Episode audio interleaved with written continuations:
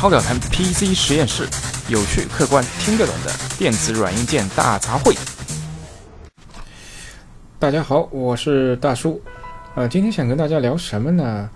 呃，之前总是更新一些就是看似很很宏观啊、高大上的话题。那今天我觉得我们就跟大家聊一些呃非常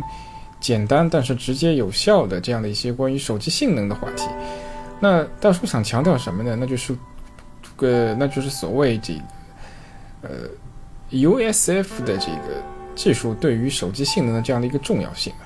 那其实 USF 相对于 PC 来说，呃，这个类比并不能说百分之一百准确啊，但是我觉得是有类比性的。那 USF 相当相对于这个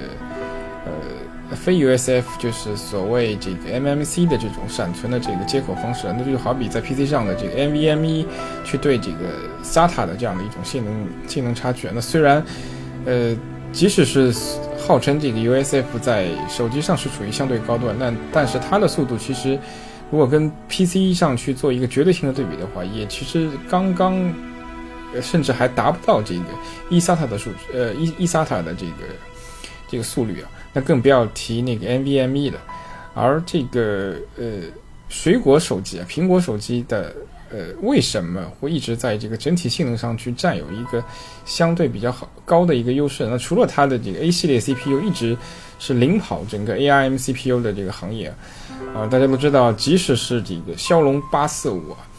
呃，已经上市，已经是铺货了，已经有这个三星啊、小米啊，这个呃，包括一些这个其他的国产大品牌已经使用了这个 SOC，呃，已经有相应的手机终端型号，但是八四五的这个目前的性能话，可以说还是。非常明显的落后于 A 十一，但大家要知道，A 十一是苹果一年前推出的 CPU 啊，那这个今年 A 十二马上就就要就要 launch 了，是吧？那在这种情况下，呃呃，我就不想做过多的评论了，因为呃，这可能会导致买刚刚花了很多钱买的这个骁龙八四五 SOC 的这个小朋友们会会伤心啊。那我们今天还是看这个 USF，那为什么说这个 USF 性能对于这个？安卓手机的整体性能是一个至关重要的，呃，一个呃一个环节呢，呃，那是因为就是说，所谓的呃安卓手机越用越卡，那越用越卡的这个原因是什么呢？那其实跟 PC 也是类似啊，就是当一套全新的安卓系统也好，Windows 系统也好，嗯，所谓一个初始化以后，那 PC 就是重新安装系统了，那安卓可能是一个重置的这样的一个状态以后。那它所有的这个 A P P 都是不带 Catch 的。那比如说你你的微信也好啊，啊你的邮件客户端也好，你的哪怕是你的游游戏王者荣耀也好，那所有之前的 Catch 都被清空了。但使用一段时间以后呢，这些这些缓存文件会越来越多，而这个缓存文件呢，呃，很大概率并不是一个一个块状大型文件，而会说是我有很多很多这个小文件组成的。那在当这个 cache 达到一定程度的时候呢，那传统这个 MMC 这种的低带宽、低 I/O 的这个处理速度的这样的一种存储方式，就很难赶上这个应用的这样一些需求。那只有呃，特特别是像微信大家都用嘛，所以当微信使用将近三个月至半年这样的时间段之内。它它的缓存达到了，比如说四五百兆的时候的话，那如果使用一台 U 呃 UFS 接口的这个手机啊，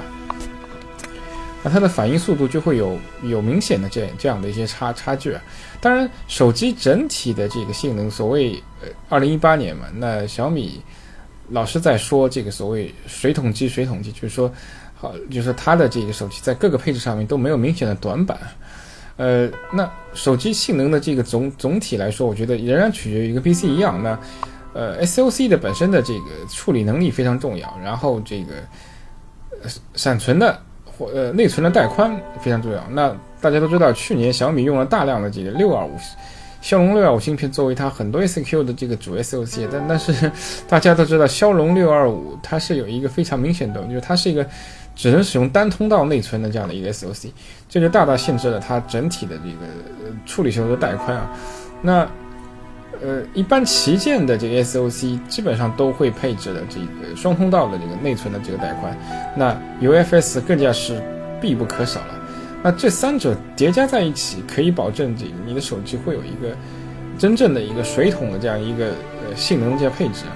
那整体在在这个信息流处理的这个整个这个流通过程当中，不会因为某一个部件性能过慢而导致就是前端会出现拥堵的这些情况。这就是为什么 UFS 对于我们来说是至关重要的一点。而呃，iOS 系统比这个安卓系统流畅。那除了软件部分的这个差异以外，那苹果的硬件配置也是相当重要。那苹果如果我没有记错的话，至少是在可能可能早一点的话，应该是在 iPhone 6s 之后，iPhone 7、iPhone 8不用说了，X 更加是了，已经都改用了这个，直接使用了 PC 上的这个 NVMe 的这样的一个呃存储的这样的一个通信协议。那大家知道 NVMe 的这个速度。远远高于，即使是这个，远高于 UFS 的这个实际的这个这个传输速度，甚至包括这个 I/O 的吞吐量啊，包括延迟啊，那这就导致了这个苹果手机你就会给人家一种就是，呃，一点就开的这种感觉，一点就开的这种感觉。要达到这样的一种层面，那当然需要大量的层面软件和硬件层面的优化。但是硬件毕竟是所有软件优化的一个底层建筑嘛，对吧？你说你你你你你前端优化的再好，但如果没有一个强大的一个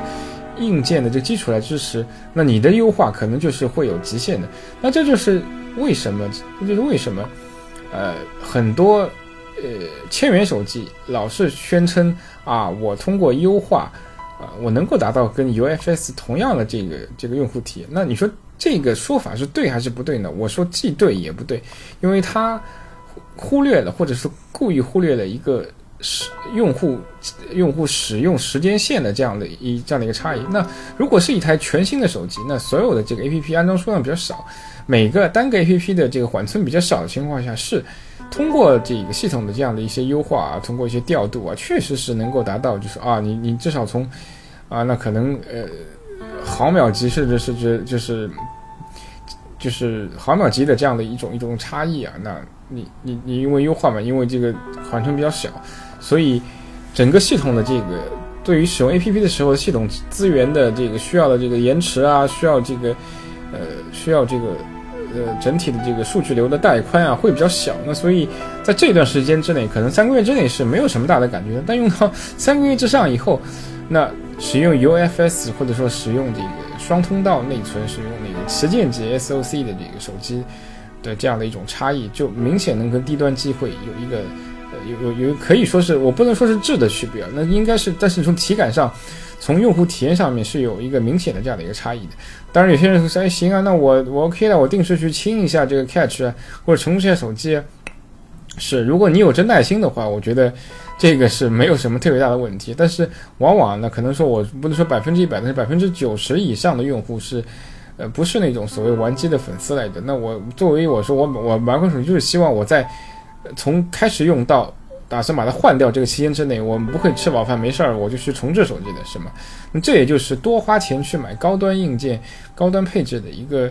呃，一个一个真正的就是落到这个用户实验上的一个含金量的一个点是为什么？当然，使用那个 eMMC 接口的手机，并不代表说完全就是不堪使用了。那我觉得完全。呃，像在之前的节目当中也也有提到过这这样的一个理念，就是你在做一个采购决定的时候，最关键还是要想清楚你自己的这个使用环境是什么，你自己的需求是什么。如果你你你只是一个轻度的这样的一个使用者，比如说我，呃，每天的这样的一种使用会会相对是比较固定啊，我就刷刷新闻，啊，微信微信的话，我的朋友也不是那种那种那种那种社交滥交狂人是吧？一个微信上有几百上千个人。那我固定朋友可能也就几十个，啊，那我我游戏可能也也不怎么玩，对吧？我没有这种众多的需求。那我觉得一款千元手机确实是已经已经足够这个大部分这个所谓轻度用户的使用。那在这种这种操作环境下面，我觉得啊，那购买千元机是完全没有没有这个问题。但有一点，我觉得是可能是很多人是绕不开的，因为。随着这个微信作为一种全全民的，就是社会化的这个社交工具的话，那微信不仅仅是你私人的社交圈，那在很多场景下面，甚至会成为你的这个，啊，商业的这样的一个沟通工具。那上班的时候啊，你的老板、你的客户啊，有的时候也会通过微信来跟你沟通啊，而且，呃，对于这些商业的这样的一些呃呃信息的一些来往，那它并不是一种所谓朋友之间可有可无啊。我我我过段时间倾向缓存啊，那就无所谓。但是商业的东西，你知道，有的时候会引起一些就是潜在的一些争论啊，或者是呃需要检索以前的数据，作为一些就是呃跟。跟未来目标或者目标客户啊，或者是现有客户的一些一些一些讨论的一些依据啊，那基本上在这种场景下，你会希望你会希望我从一开始的这些信息到到我我我终止这个跟这个客户进进行交流，中我跳槽了，我我不跟原有团队去进行沟通的话，那所有的信息都是必须保持完整的。这个完整的信息对于呃商业场景来说是一个非常重要的一个点。那那这就势必导致你的这个微信，或者是大家都知道现在安卓都能够使用这个应用双开啊，那你可以开一个所谓呃公司客户的这样的一个微信微信的一个分身啊，还有一个是私有的分身。那你公司商业的这个分身可能会越来越大越来越大，大家知道有的时候你会被不同的部门拉进到不同的群里面，那甚至这这时候就是你的数据就是被动的，就是说一个群可能一天就能产生。啊，几百兆甚呃几百兆的这样的一个数据，那在这种情况下面，那 UFS 和 MMC 的差距就会非常巨大。那当然，iOS 的这个优势也会也会更加明显，也会更加明显。所以呃，这就是大叔要提醒大家的，就是如果你想清楚你的场景是怎么样，那呃，如果你你你只要有一个软件，你只要你有一个你高频度的使用软件会。会在这个不能说短期吧，中长期能能产生就是大量的数据的话，那你就有买 UFS 的这个配置 UFS 存储的手机的这样的一个需求，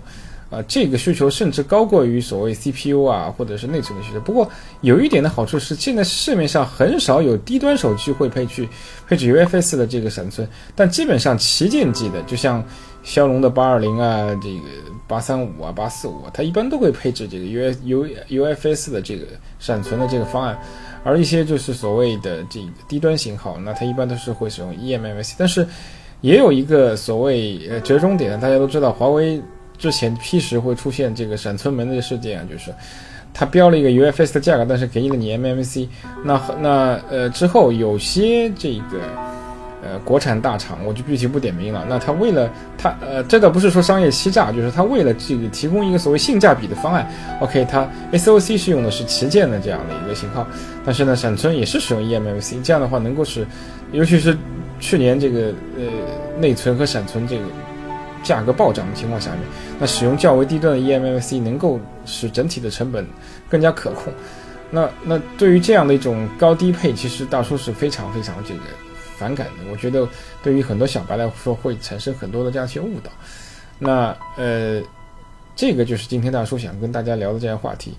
好，谢谢大家收听。